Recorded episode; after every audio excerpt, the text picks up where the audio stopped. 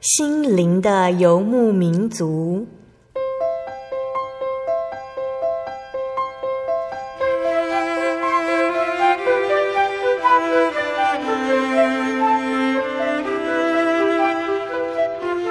在这个谁都不管谁的后现代社会里，每个人的心灵都是游牧民族。成长的过程就是寻找的过程。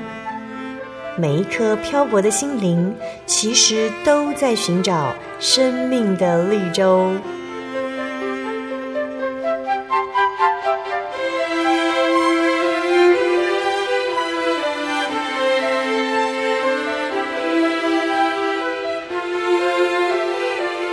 本节目由真耶稣教会台湾总会制作，欢迎收听。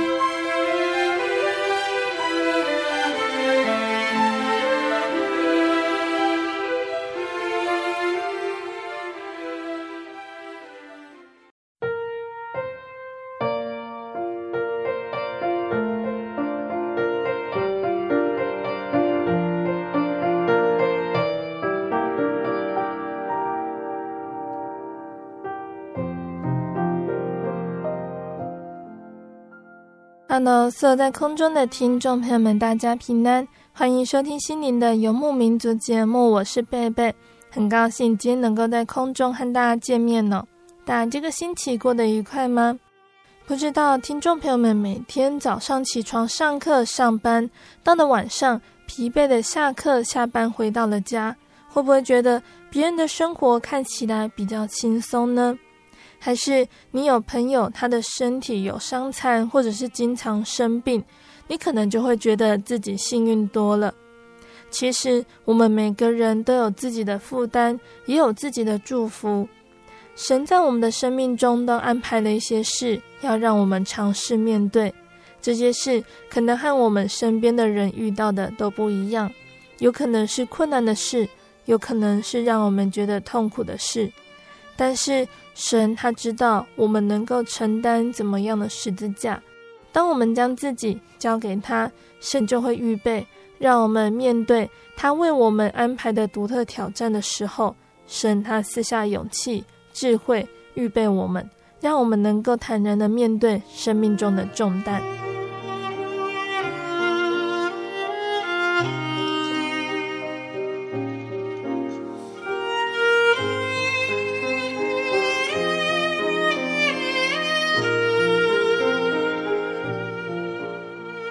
要播出的节目是第一千零一十八集《小人物悲喜，神的产业何等宝贵》下集。节目邀请了真耶稣教会关东桥教会的刘一正姐妹。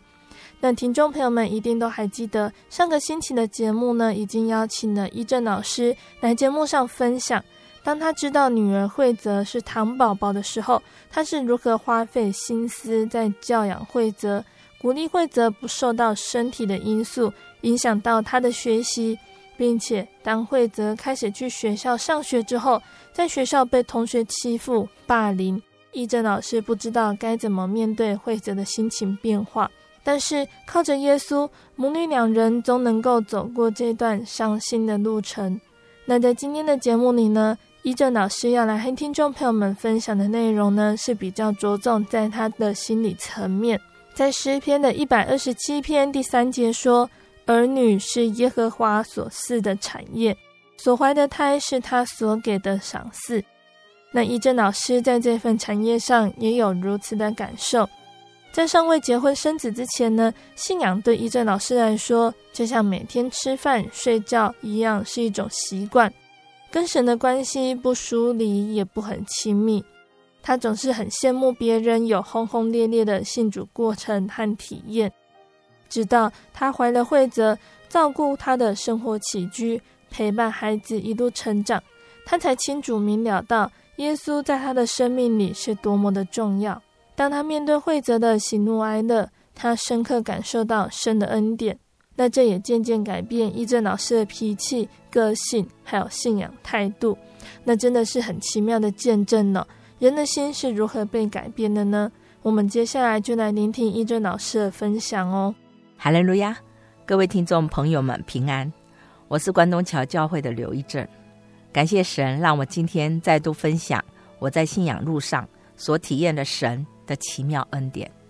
嗯哼，那一正老师呢，从小就是真耶稣教会的信徒哦，可不可以先跟我们分享你的家族当初是怎么样接触到真耶稣教会的呢？其实呢，我们认识神是从我父亲开始的。嗯，他那时候在大陆生了一场大病，那有人把这个真耶稣教会介绍给他，然后他体验到他从受洗起来的时候，原本是好像走不动的那个身躯，就突然之间就刚强起来。嗯，所以后来他到台湾结婚之后，我们就这些孩子就跟着父母就到教会。嗯，所以我是第二代信徒。嗯，然后在这个过程当中，我父亲哈，呃，都总是在睡前就会聚集我们全家做晚祷，嗯，然后一大早呢又把全家唤醒做晨祷，每周五呢再加个家庭聚会，还要轮流呢主领，好，此外呢不管大小事情呢他都要先祷告，嗯，所以呢从小我们就被养成这种习惯，就是每天祷告。那从小就是真耶稣教会的信徒哦，啊，家庭也很重视这份信仰。那一正老师有没有想过，教会耶稣对你来说是有什么样的意义呢？其实这个要分成两个阶段来看，嗯、因为在，呃，我还没有结婚生子之前，那呢，呃，信仰对我来说，哈，教会对我来说，就像每天吃饭睡觉一样，是一种习惯。好、嗯，我跟神的关系不疏离，也不会很亲密。嗯，我很感谢神啊，因为成长过程当中，不管是求学或工作，大部分都很顺遂平安。但可能也是这样，我总是很羡慕别人有轰轰烈烈的信主过程跟体验。嗯，嗯，那那一直到我结婚生子，经历了很多事情之后，我我才真的是深刻的体验到说，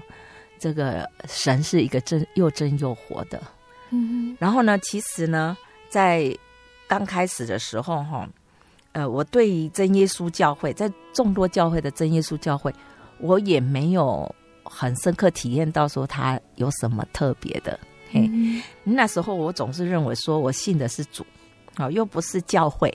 所以我并不会很执着说在哪个地方聚会。嗯，哎，所以有时候我到外地去，哈，我就会觉得哪个地方方便我就去，哈，然后反正我就持守。住圣经的道理啊，不管别人怎样，我就不受影响。嗯、我就觉得这样子哈。所以除了外教会也是会去吗？还是会？就是我如果到别地方去，然后哎、嗯呃，外教会比较近，哈、嗯，我就不会很刻意去去那个，我就觉得就近啊，反正我就是去聚会，我就不会很很坚持那个。哎，嗯、那时候我是这样子哈。那所以那时候有时候回南部在新竹哈，尤其是我结婚之后我在新竹，那时候我并。一开始并没有积极的寻找真耶稣教会到底是在哪里，嗯哼，也就是因为我这种不温不不冷的关系哈，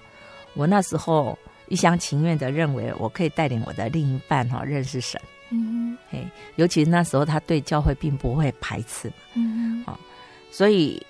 我我后来就跟他，我就觉得说我可以带领他，带领到他这样子，嗯。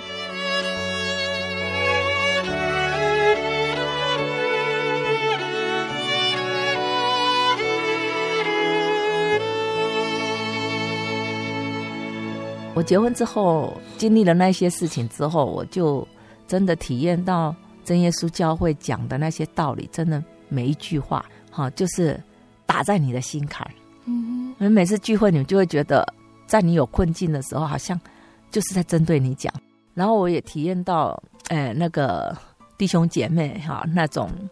彼此代祷。我我感觉到的，就是说，当我在患难当中的时候。我得到很多的支持，那种支持并不是，呃，教会的同龄知道我的事情之后，并不会很，就是很高调的跟我讲说，啊，反正你就是祷告，嗯，不会这样子，嗯，他们好像会跟着我一起，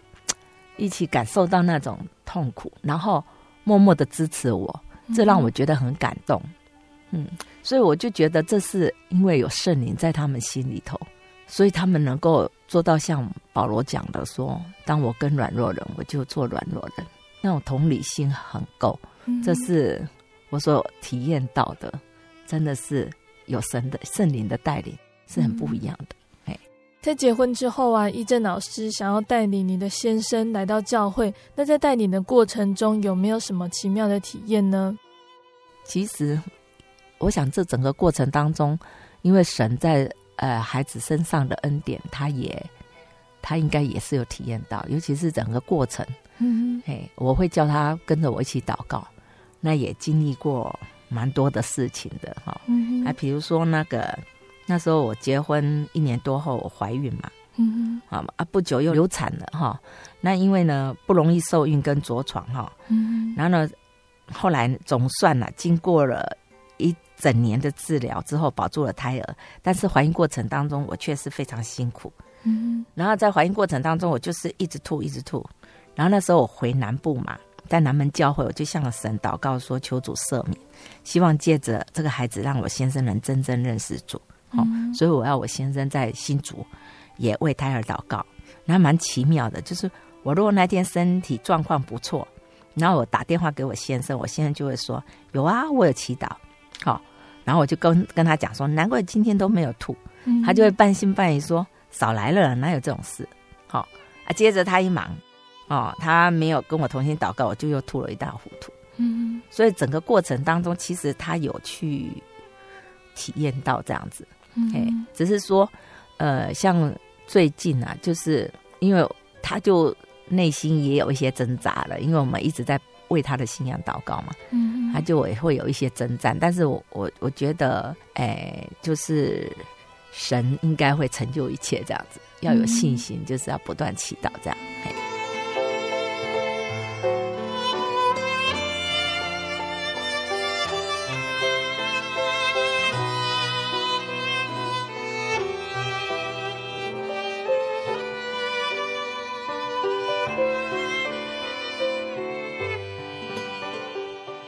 依正老师的信仰转变，从刚刚的内容有听出来哦。还有上个星期我们聆听到你分享，是在怀了惠泽，还有陪伴他的信仰历程上，让你觉得信仰它被渐渐改变，它被实践在生活上了。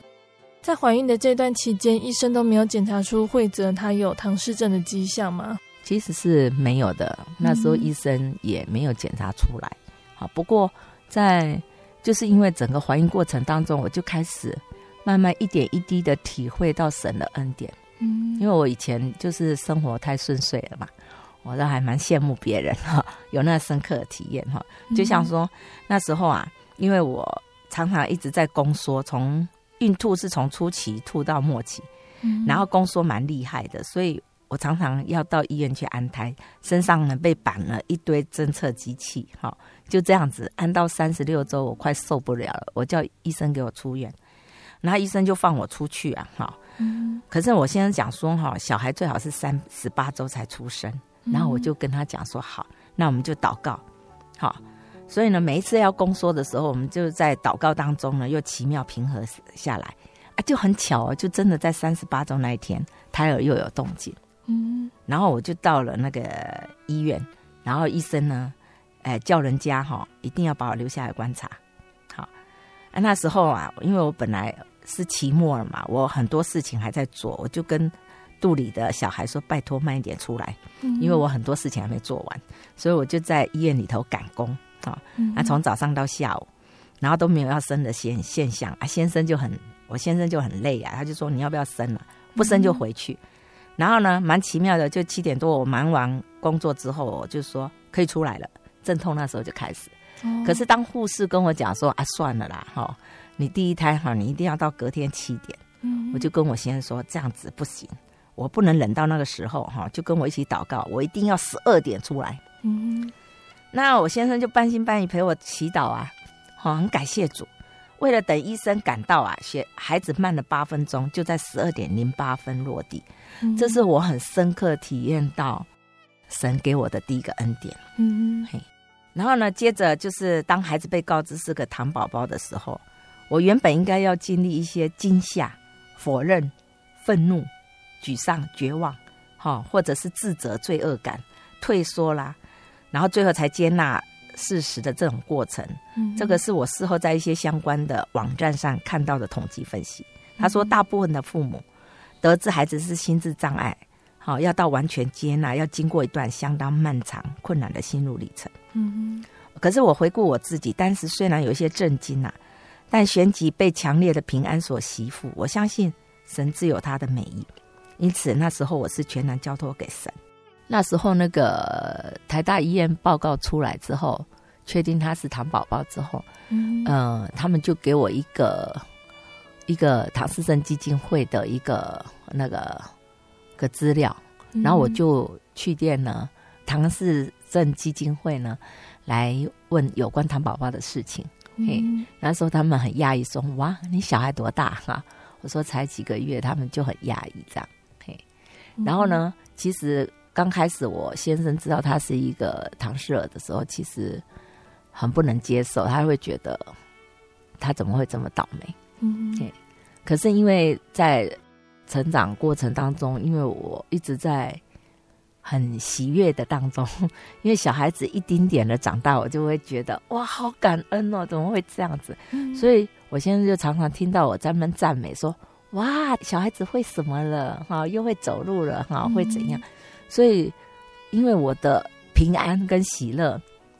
我后来我现在有跟我的姐妹说，因为我这种态度，她就慢慢接受了这个孩子。嗯，你的婆婆对于慧哲是糖宝宝的反应是什么呢？应该也是差不多吧，也是差不多。那毕竟是他的孙子，他没说什么，嗯、但是就是就是都会因着我的态度，然后再另外就是我就带着孩子到教会嘛，那时候他也他们也不会阻挡，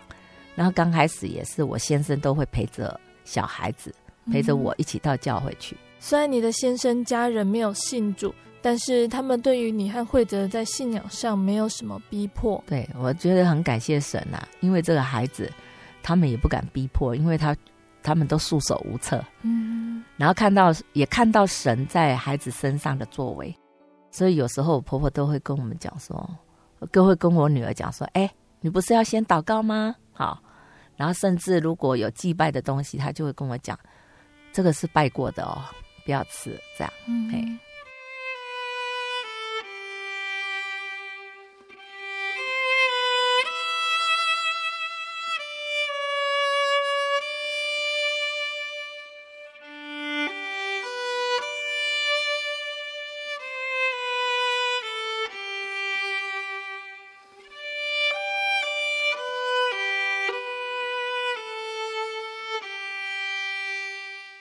那也因为我深信，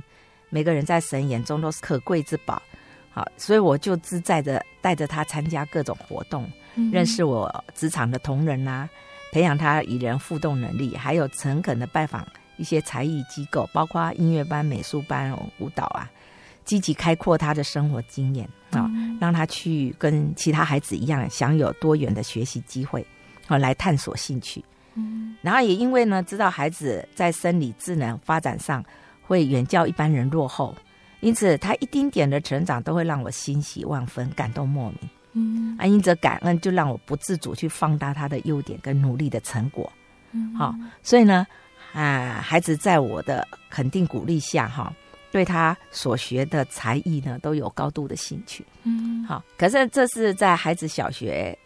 一年级上学期之前。我因为全然的交托给神，所以训练孩子生活自理能力呢，虽然很忙碌啊，但我从不觉得自己比其他一般的家长辛苦。再加上呢，上次我也讲过，过程中呢，神也不断的在孩子身上显现他的慈爱，所以我的生活呢，常常是充满着喜乐、感动，也感受到我所信仰的是一位又真又活的神。嗯，那刚刚说到的呢，都是在慧泽上小学之前，你都是以交托来面对慧泽的成长。那当慧泽上小学之后，他面对的世界是更加宽广，他渐渐意识到他与别人不一样，也经历到挫折等等的问题。那个时候你是怎么陪伴他呢？应该说哈，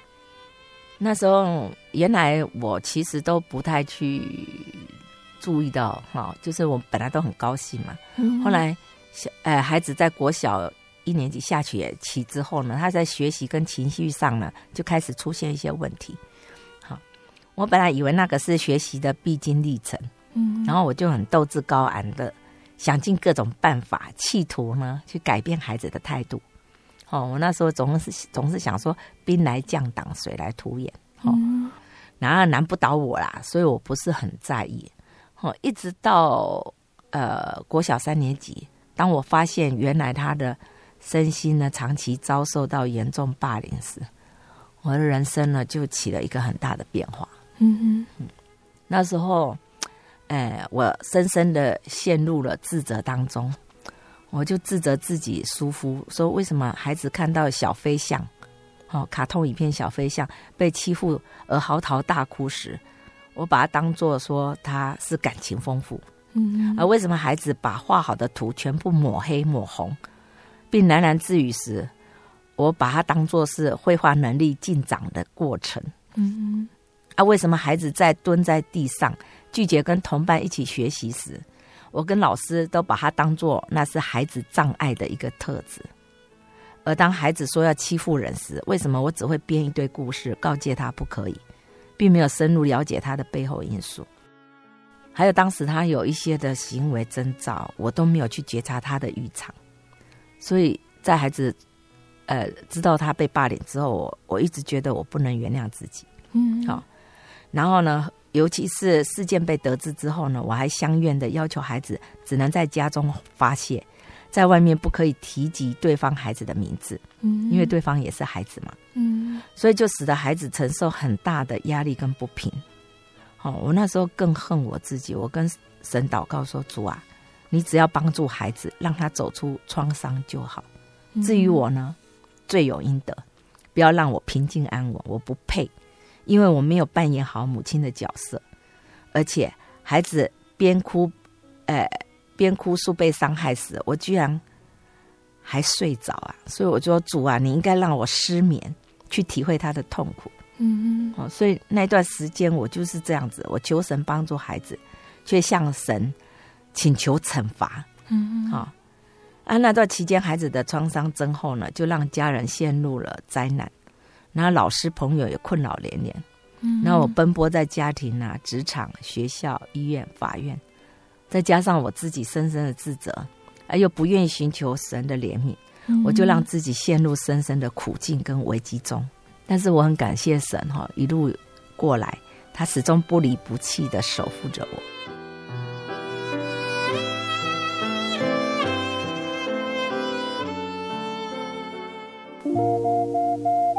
您在街上曾经看过这样的招牌“真耶稣教会”吗？也许您很想，但是却不好意思进来看看。其实我们真的非常欢迎您。下次当您再路过真耶稣教会时，欢迎您进来与我们同享神的恩典。真耶稣教会，台中邮政六十六至二十一信箱，欢迎来信，愿您平安。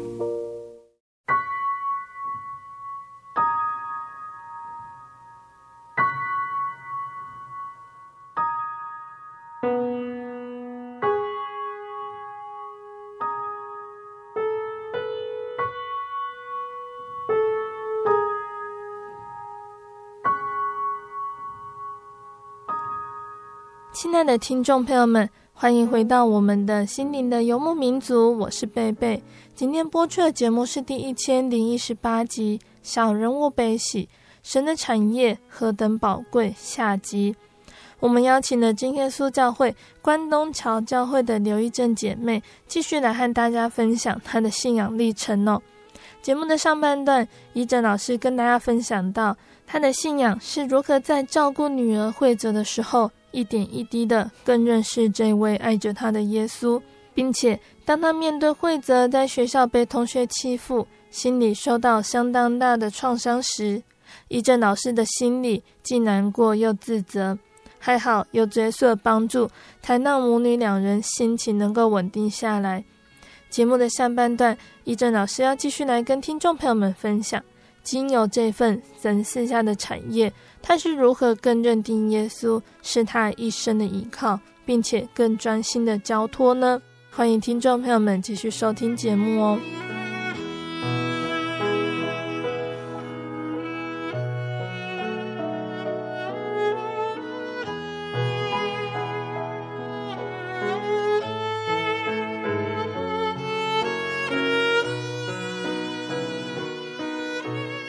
上半段结束前说到，惠泽他在上小学之前呢，遇到同学欺负、霸凌，他没有办法自己处理他的情绪。一正老师也很自责，没有早点知道惠泽的情况，也陷入了悲伤中。这个时候有没有去寻求其他管道的帮助？他那时候有，就是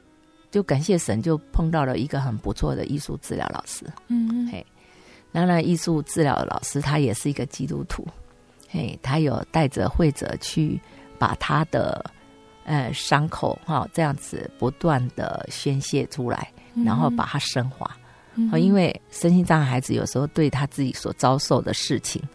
并不是能够讲得很清楚，可是透过画画的过程当中，就可以不断他看到他到底是曾经受过什么样子的伤害，这样子，嘿，就觉得很不错。可是因为治疗的时间毕竟是有限嘛，嗯，那大部分的时间都还是在学校，那学校老师不见得会很有这方面的资源，嗯，好，再加上那时候那个都是，哎，等于隐秘的，就是一般人都不知道，哦，所以我也那老师也不会去宣扬这件事情，然后我也告诫孩子不要讲那孩子的名字，所以孩子在学校其实是很压力很大，嗯，又很不平衡的。嗯，嘿，所以在这过程当中，哈，真的，我我我那时候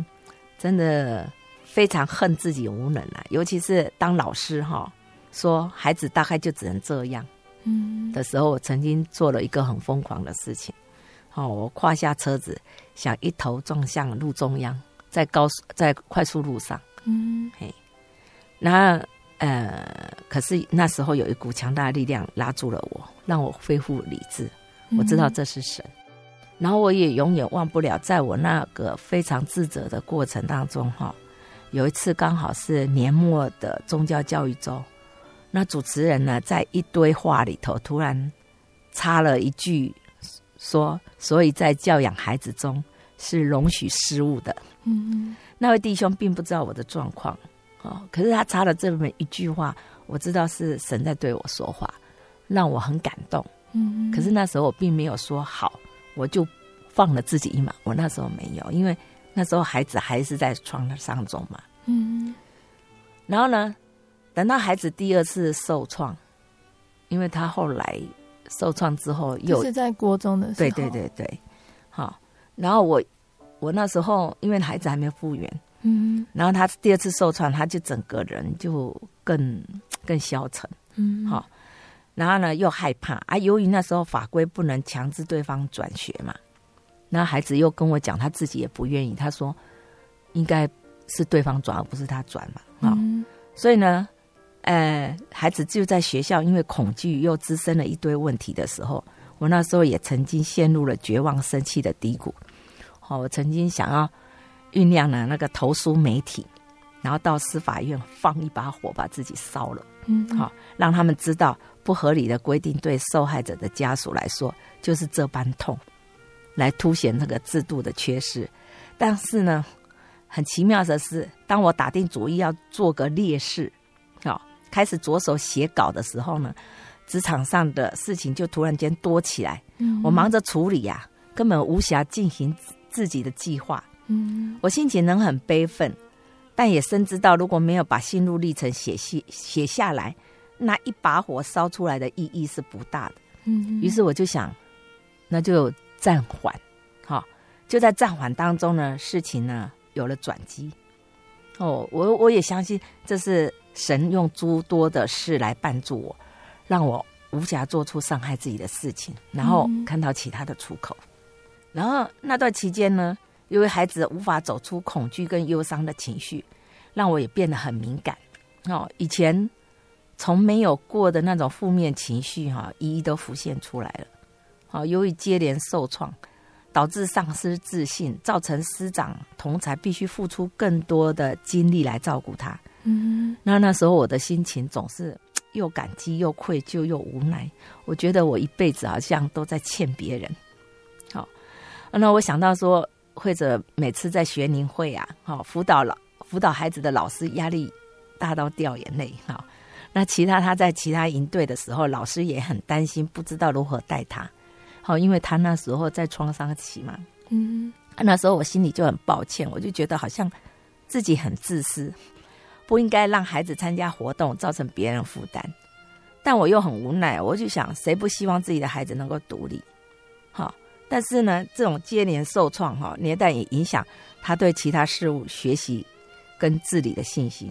好啊，我就觉得很悲哀，说孩子由于外观很明显，比起其他身心障碍儿有更多被欺负的危机。我就想，哎呀，要放手的路真的好遥远。嗯，然后那时候我心里就滋生一个念头，我就。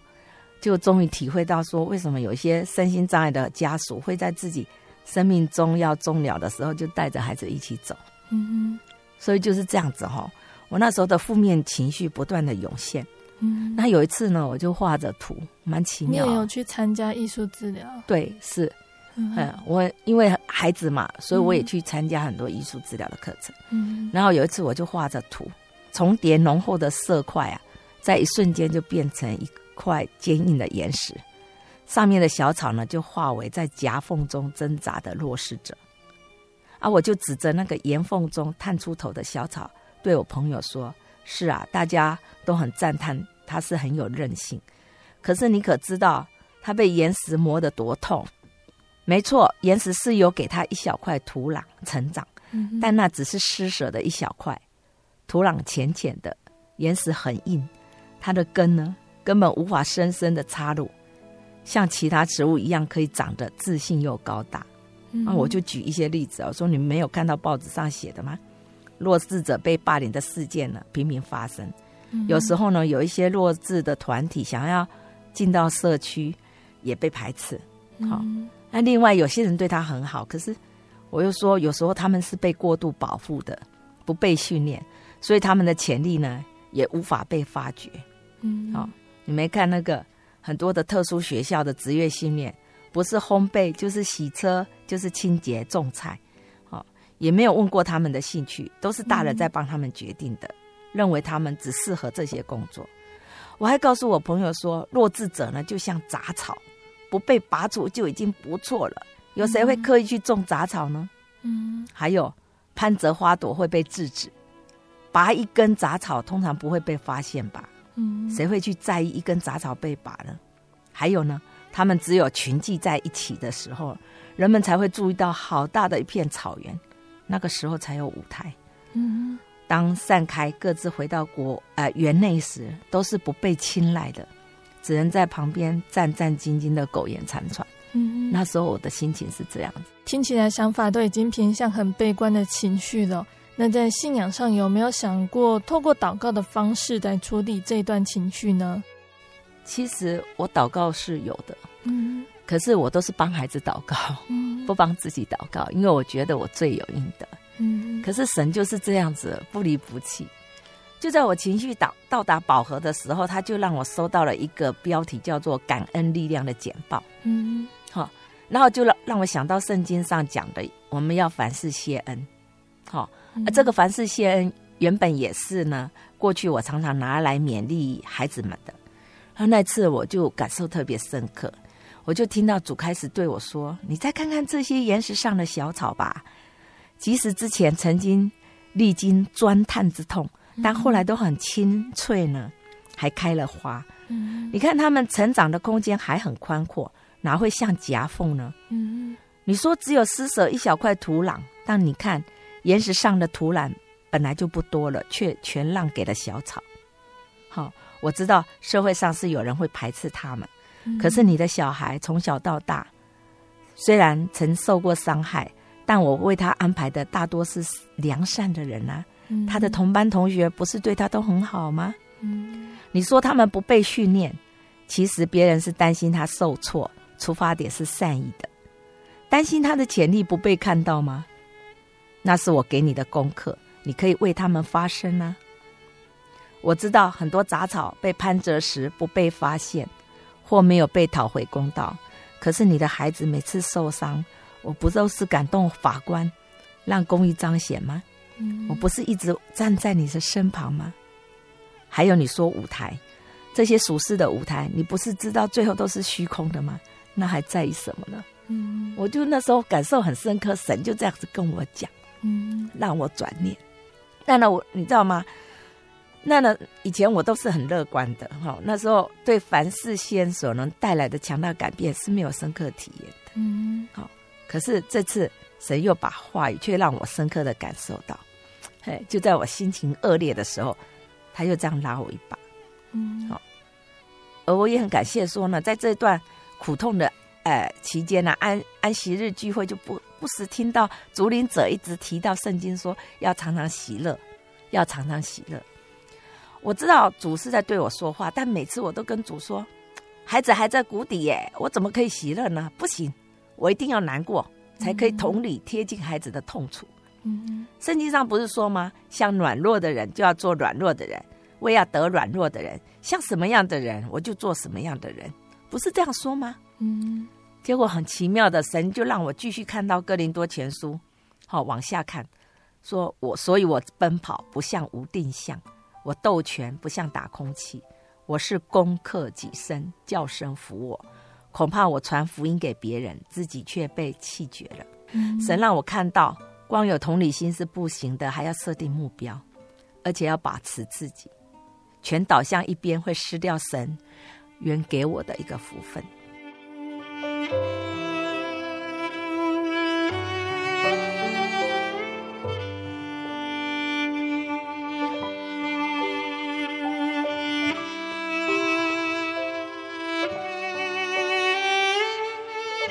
惠哲在学校发生事情的这些情况，你是如何和先生去协调面对司法还有照顾惠子的工作呢？我先生跟我就是分头嘛，嗯、他照顾孩子，那法院的事情都我来面对。因为我觉得，呃，我是一个基督徒，所以我也希望在法院上我能够有基督徒的样式。嗯，所以我就觉得我来做好了，要不然我先生可能是会，哎。会很很生气或动怒，跟对方吵起来这样，嗯、所以我很感谢神，就是在整个过程当中，我都是蛮平和的。可是呢，我并没有因为这个平和就丧失了权益，嗯，因为神都不断的透过其他的人来支持我，他让那些检察官、法官都站在我这边，就是在帮帮我发声，这样，嗯、我觉得这是蛮感恩的地方，哎，嗯，嘿。在上个星期，我们说到惠泽的情况，在他得到圣灵之后有很大的改变，那也让惠泽原本受伤的心渐渐愈合，还能够安慰医正老师的悲伤。可以跟我们分享惠泽在这段时间的改变，还有你的心情吗？就像我上次也提到过，就是其实整个翻转是，呃，在他得圣灵之后，嗯，他整个人哈就整个转过来，哦，尤其是那个时候我。哎，刚好门生把孩子生坏的这种负面情绪，嗯，哎，然后呢，我就想到说是我把他生坏了，所以他才会那个被欺负。被欺负之后呢，因为焦虑嘛，就甲状腺亢进，亢进就眼睛凸出来嘛，嗯，啊，凸出来眼睛就没有办法闭起来，所以祷告就没有办法专心啊，嗯，还没办法专心就得不到圣灵，所以那时候我，我整个都是。觉得很很悲哀、很无奈的，可是就是在这样过程当中，当传道跟我讲神听到我的心声的时候，嗯、那一次的灵恩会，惠者就得到圣灵，得到圣灵，他整个人就翻转。然后呢，一翻转之后呢，好、哦，就让孩子也开口跟我讲说，我实在很会生，生了一个很棒的他。嗯、然后在那个时候，我顿时整个重担呢也为之脱落。我觉得这是蛮感动的，嘿。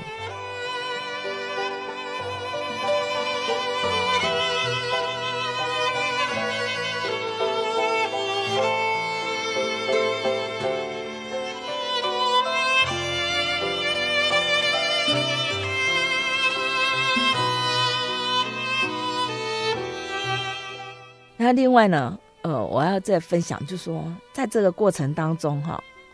其实我自己本身也剥了一层皮呀，嗯，因为原来的我总是认为自己是很刚强的，所以在职场上，我总是用很阳光的话来指导别人。我也不太能够理解为何有些身心障碍的家长会退缩啦、自卑，嗯，因此当我在困境中也出现负面的想法的时候，有一阵子我实在不能接受自己，嗯，哎，甚至我在上葡萄园课程的时候，我都觉得我没有不够格站在讲台上来分享，嗯，好，因为整整个人我很痛苦，我觉得自己是很虚欠的，我自己都做不到，我凭什么去鼓励别人？嗯，好。这一直到呢，我看到圣经上讲的话，他说：“因为我的能力是在人的软弱上显得完全，所以我更喜欢夸自己的软弱，好叫基督的能力复辟我。”我看到这个金姐的时候，我才体会到说：“是啊，其实我原本是软弱的，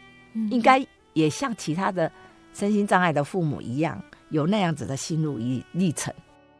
可是，在孩子小的时候，我之所以哈。”会很平静刚强，那是神的恩典。嗯，因为他知道要带幼小的孩子本来就不是很容易，尤其是对一个在成长过程都会比一般人缓慢的身心障碍孩子，所以神在那个时候，他让我很平静、很刚强，让我能够呃非常的乐观的一步一步的把孩子从坐到爬到走哈，还有。训练生活自理，这样一步一步就带下来，所以我后来才体验到，哎，真的，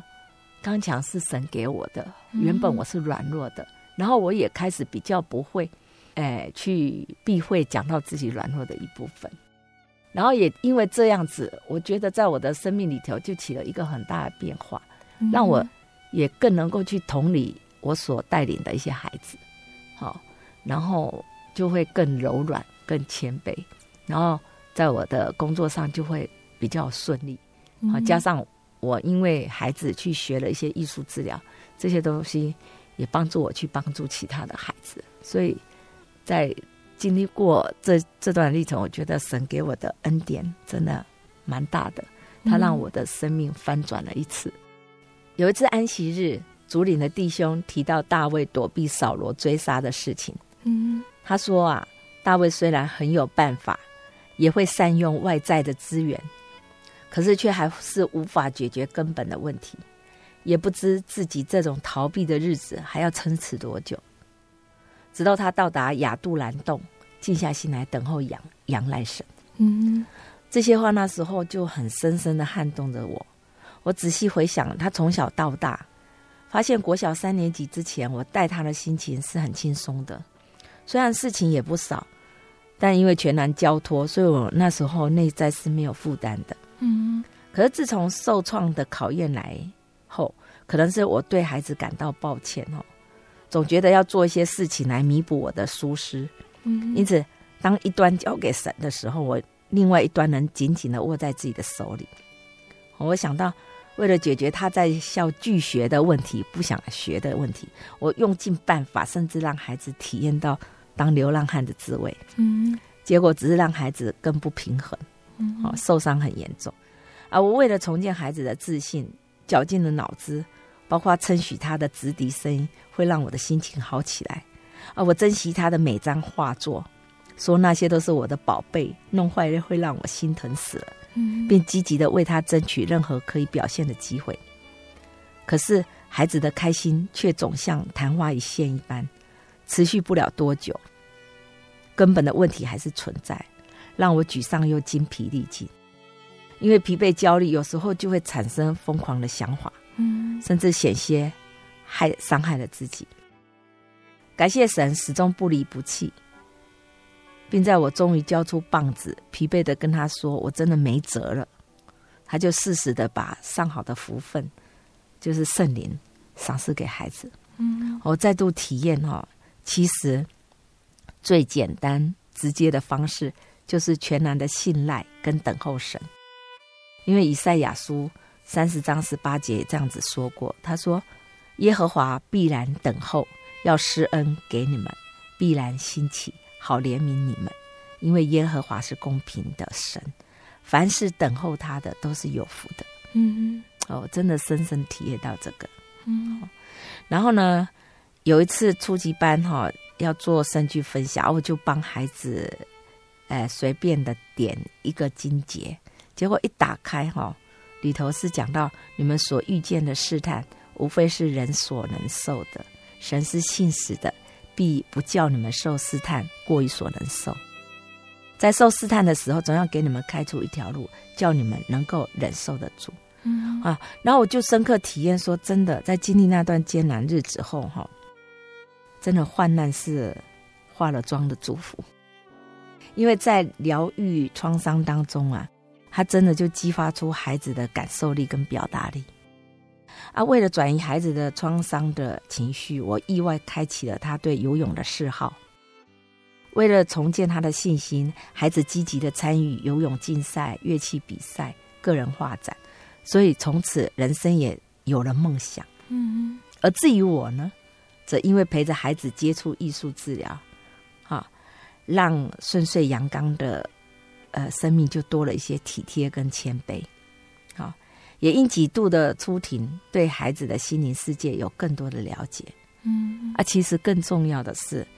是因为走过这些患难，我和孩子都真切的体验到神，好，也体验到之前我讲过的先求神国和神意的恩典。嗯，就是或者他每次很坚持要守安息日，好，然后只要是安息日的比赛，他都不参加。真的有很多的恩典就是这样来的。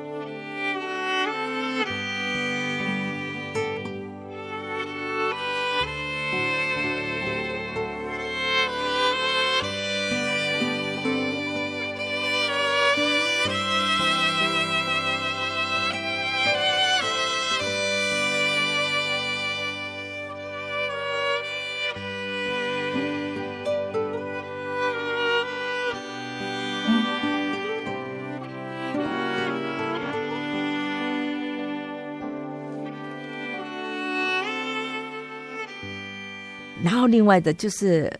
在经过这一段日子之后，哈，我我后来就慢慢看到，我不不仅是感谢神，我以前只是很平静的接纳这个孩子，嗯，可是当当我走过这一段之后，我再回头来看，我就哦，就突然发现，其实神给我这个孩子是，其实是真的是一个珍宝，因为他有很多的优点，他知足。感恩，尤其他常常把感谢带在嘴里。像我，不管我厨艺怎么样啦，我煮的东西怎么样，他都会跟我讲说：“妈妈，你好会煮哦，煮的好好吃哦。”嗯，然后常常跟我讲说：“妈妈，你好伟大哦，把我生下来。”他就是把那个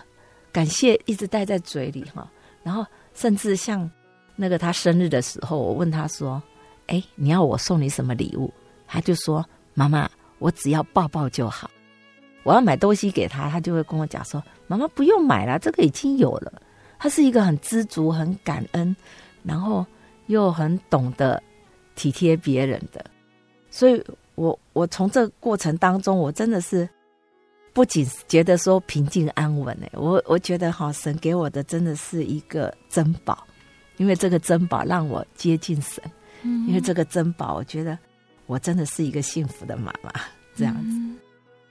那在见证最后，我一正老师有没有什么话特别想要跟听众朋友们分享呢？就我自己所体验到，就是真的凡事交托，然后等候神，因为神的意念是高过我们的意念。然后呢，不要凭己意去求，他深知道我们的需要啊，要不然有时候我们会妄求嘛。因为神的意念高过我们的意念，所以我我觉得，在这一段过程当中，有时候我会说：“神啊，我要怎样怎样。”我觉得真的没有必要。我只要真的像我们祷告当中讲的“哈利路亚”，赞美主耶稣。当我们赞美主耶稣，我们只要赞美主耶稣，神都可以知道我们心里的苦难，我们欠缺的是什么。他比我们自己还要了解我们自己，所以我觉得不断的祷告。然后交托、信、信靠、等候，这是我要分享给大家的。哎，谢谢，亲爱的听众朋友们，依真老师的见证上下期就分享到这里了。从依真老师上个星期和这个星期的见证中，我们可以了解到，耶稣他对于家庭来说是相当重要的。那最后呢，贝贝要来跟听众朋友们分享依真老师要点播的诗歌。这首诗歌叫做《何等恩典》。你真正的心，降服在你面前，开